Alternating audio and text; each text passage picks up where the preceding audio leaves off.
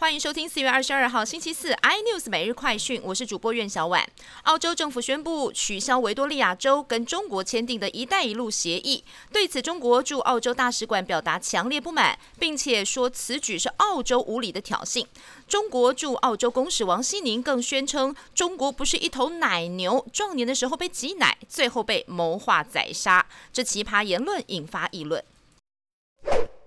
英国今年将耗资近上百亿英镑援助海外，同时也宣布了最新的援外预算分配计划。其中援助中国的经费大删百分之九十五，只剩下九十万英镑，大概是新台币三千五百万。而这些费用只会用在中国的人权及开放社会计划上。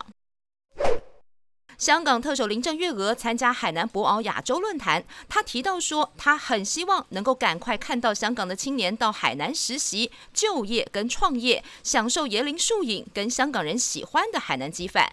结果这番言论被香港网友狂酸，说去地狱吃地狱拉面吧。华为在二零一七年为旗下电脑硬体向欧盟智慧财产办公室注册商标保护，上下交缠的半圆环商标，却引发了香奈儿的不满，认为华为的商标有侵权疑虑。但欧盟普通法院认为两个商标的视觉差异很大，判决香奈儿败诉。台北股市最近航运类股股价火热，万海航运宣布，为了强化东南亚市场布局，将从今年五月份开始开辟台湾、泰国、越南航线。万海今天股价开高，直冲九十八点二，股价刷新历史纪录。不过中长过后卖压涌现，震荡走低，甚至还触动了盘中瞬间价格稳定措施。万海航运中场下跌三点八，以八十五点八元作收。更多新闻内容，请锁定有线电视八十八 MOD 五零四 iNews 最终晚报，或上 YouTube 搜寻三立 iNews。